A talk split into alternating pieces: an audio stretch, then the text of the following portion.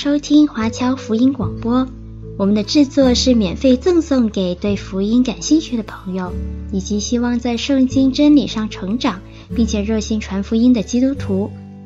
您可以透过电话和电邮向我们索取，或浏览我们的网站 cgbconline.org 来了解我们的最新资讯和制作。您也可以在 Apple Podcast、Google、Spotify 以及 SoundCloud 等各大 Podcast 平台的手机应用程式上搜索 CGBC Online 或加拿大华播来收听华播的制作。我们也欢迎您以自由奉献的方式来支持我们的事工。再次感谢您的收听。感谢主，我们今天有机会一起来看一下新约作者马太。我们说马太这一位，他原本是罗马税官，后来他弃了他的那个政治生涯，他跟随主耶稣基督。整个呢，我们会来看两个重点，一个就是了解一下马太他的活动状况和书卷的重点，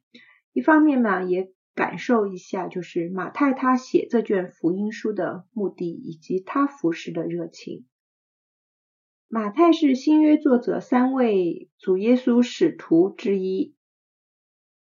他呢在整个新约当中，他的作品就是马太福音。我们从他的身份来认识一下他，在那个马太。福音十章一到四节和马可福音二章十四节呢，我们再看到说主耶稣呼召十二使徒的时候，他是其中的之一。在十二使徒里面呢，有一个就是特别的记载，就是记载到他是税吏，然后呢他是使徒，然后使徒当中有另外一个成员叫做那个奋锐党人西门。我们要。明白啊，所谓的税吏，在当时的情况下，就是他作为一个罗马官员呢，他有极大的自主权。这个自主权表现在哪里呢？罗马政府只是给这些税吏说啊，我要在你这个地区收取多少的那个钱财，但是税吏呢，他是可以有很大的权利说，我想收多少就收多少，也就言下之意，就说我收上来的。钱财我交给罗马政府所要所需以后，剩下的是全归自己的，就是这样的，就是政治体制，就让我们了解到说，哇，税吏他有极大的便利，他是可以贪赃枉法，他是在这个一个地区是可以作威作福的。而奋锐党，奋锐党呢，其实是当时犹太人当中的，就是很虔诚的。而且他的虔诚就表现在他的那个激进上面，就是所以他也被称为匕首党啊。这个团体呢，他就是要呼吁用暴力来反抗罗马人，反抗犹太人当中的奸细，反抗那些就是撒都该人。他们对律法非常的尊重，也非常的向往，就是政治上面的就是自由。他们称神是唯一的主宰和救主。这就帮助我们了解到说，其实从天性来说，税吏就是奋锐党需要除灭的对象之一。而当主耶稣十二门徒，我们看到说，一个他来自于税吏，一个来自于奋锐党。我们要在这里思考的就是，当神把这两个在原本他们身份当中是截然敌对的。甚至是那个见面就是只能留其一，比起仇视、比起仇杀的两个不同的背景人，同样呼召到他门下的时候，我们就理解到说，成为耶稣的使徒，这个并不是在原有身份上增加一层身份，而是当他们成为。耶稣的使徒的时候，他们是摒弃了原有的身份，他们此时此刻唯一的身份就是是耶稣的使徒。所以，奋锐党人他是要放下他的激进，放下他用匕首来追寻自由的做法。同样，税吏也要放弃他那个随意欺压民众的做法，跟原有的生活告别，成为一个全新的人。他们现在的共有的身份就是耶稣的使徒。我们也知道说他的父亲是那个亚勒腓。我们在看到税利马太的时候，我们也了解到说他其实有另外一个名称。圣经当中让我们看到说，第一批全时间跟随主的是四个渔夫，就是西门、安德烈、雅各、约翰，就是两对兄弟。接下来，圣经在十二使徒当中详细记载，他们在成为使徒之前就全时间跟随主呢，就是第二批全时间跟随主的，就是那个马太。除了他们五个人以外，其他的人员是在什么状况下全时间跟随主，然后跟随主一段时间以后被呼召成为使徒，就是并没有详细记载。所以我们就了解到说，我们在十二使徒当中是这。五位的生平事迹，我们了解到稍微多一点。当这个十二使徒被呼召出来以后，我们从福音书的记载，我们就了解到说，他们就一直跟随着耶稣，耶稣到哪里，他们到哪里。所以他们接下来的岁月是随时随地学习，直到科西玛尼园当中，主耶稣被捕，然后绝大多数的门徒就是。四散逃亡。前面谈到这十二个使徒，就是随时随地就跟随在主耶稣身边受教。而在客西马尼园当中呢，当主耶稣被捕以后，他们当中的绝大部分人就害怕逃跑了。我们从圣经的记载，我们了解到说，只有约翰，只有彼得，就是跟着被捕的主耶稣去到了大祭司的院子里面。而在主耶稣在第三天复活之后，我们知道说他多次的向十一个使徒显现。马太福音帮我们记载了一个非常重要的，就是交托，也就是在那个加利利山上，就是主耶稣基督向这个十一个门徒特别交托了大使命。我们去看圣经，我们了解到说，就是类似的大使命，其实。在其他的情景当中，主耶稣复活以后多次被交托出来，只是马太福音它记载的他的行文非常的就是干净利落，所以我们最常被就是引用的大使命就是马太他所记载下来的就是大使命，并且马太也是以加利利山上颁布大使命作为他的福音书的那个终结。接下来，在圣经所记载的历史当中呢，就没有再多提到马太这个个人，只是从使徒行传我们了解到说，当主耶稣复活升天以后，有一批人在耶路撒冷按照主耶稣的命令说，等候圣灵的降下，然后在五旬节那一天，圣灵配降以后，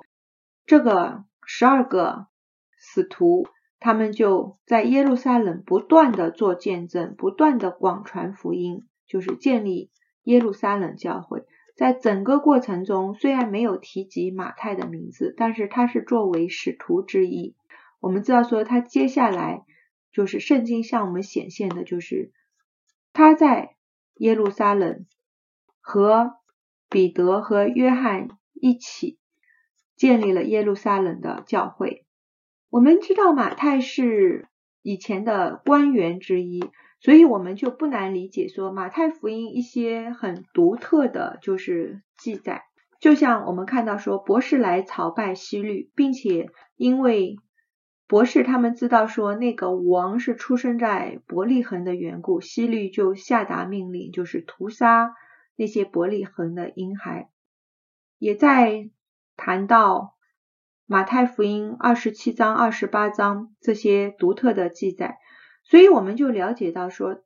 当他原有的身份，因为是罗马官员的缘故，所以他能够获取一些不为外人所知道的官场信息。他知道那个主耶稣不是复活，而是尸体被偷去的谣言从何而来，他知道就是伯利恒的那些孩子就是为何就是被杀，他也知道就是那些罗马军兵为什么会去看守就是一个被杀之人的坟墓。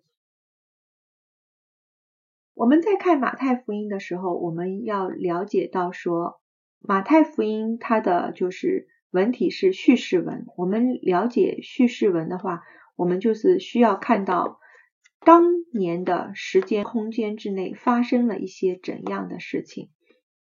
好，我们花一点时间来看一看马太他的那个写作的马太福音。我们了解到说，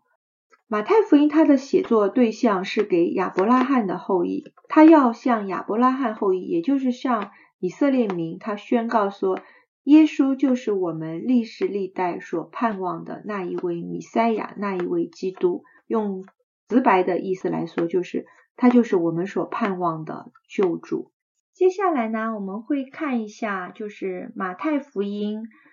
是怎样来告诉我们说，这一位神就是我们旧约所盼望的弥赛亚。首先，我们打开马太福音，我们第一眼看到的就是家谱，并且这个家谱是延续到就是亚伯拉罕，帮助我们理解到说，为什么我们一直谈马太福音是新旧约的桥梁，因为他这里向我们强调的一点就是说，他是亚伯拉罕的后裔，他也是那一位历世历代所盼望的救主。我们记得说亚伯拉罕之约关于土地，关于后裔，而第三点，它关于的就是亚伯拉罕会成为万国的祝福。而此时此刻，我们看到的就是他的后裔耶稣真的是成为万国的赐福。所以接下来马太福音就是记载的他儿时的情况，我们就看到说，无论他的出生也好，无论他的就是迁徙到。埃及去也好，无论他归回到他的拿撒勒的，就是家乡也好，这些我们看到说，全然是出于神，并且他的这些经历无不都是应验了旧约对米赛亚的，就是描绘。所以在看到就是一章二章的时候，我们就奠定了一个概念，就是。啊，旧约所盼望的应验之子，终于来到了我们的中间。就像马太福音他谈到的神的那个名一样，就是他的名叫做以马内利，也就是说神与我们同在的意思。接下来呢，在三章到九章的内容当中，其实就看到说，我们主耶稣他传扬天国的福音。天国的福音是什么呢？天国的福音。是神显出很多的神迹奇事，来彰显出他所拥有的权柄。而神迹奇事并不是天国福音的核心，而是神迹奇事把众人聚集到一起，能够愿意预备好众人的心来聆听他谈到的天国到底是怎样的。我们知道说，天国也好，神国也好，讲的都是一件事情。当我们新约看到最后的时候，我们就能够理解说，他谈到的就是未来的新天新地。而我们此时此刻虽然不是新天新地，但是我们知道说，我们是可以活出新天新地的那种生活准则来的。我们基督徒是可以生活的在地如在天的。所以在整个记载当中。他特别是把一些关于天国宪章、天国的基本准则，它集中在五章、六章、七章里面。其中，他谈到了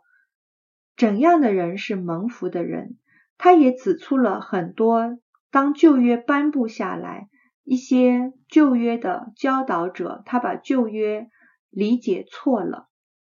所以。主耶稣就在那边纠正的告诉我们说：“哎，你们听见古人说那个理解不够正确，我告诉你们，真正的理解应该怎样理解。所以在看到就是天国宪章的时候，我们就对怎样的生活是讨神喜悦的生活有了一个基本的概念。而后面就谈到说，主耶稣刻意的拣选了一批人，让他们全时间服侍也好，后面又拣选他们成为就是十二使徒也好，都是把一批人带在身边，随时随地的那个教导。他在他们面前彰显了大能，彰显了神迹奇事。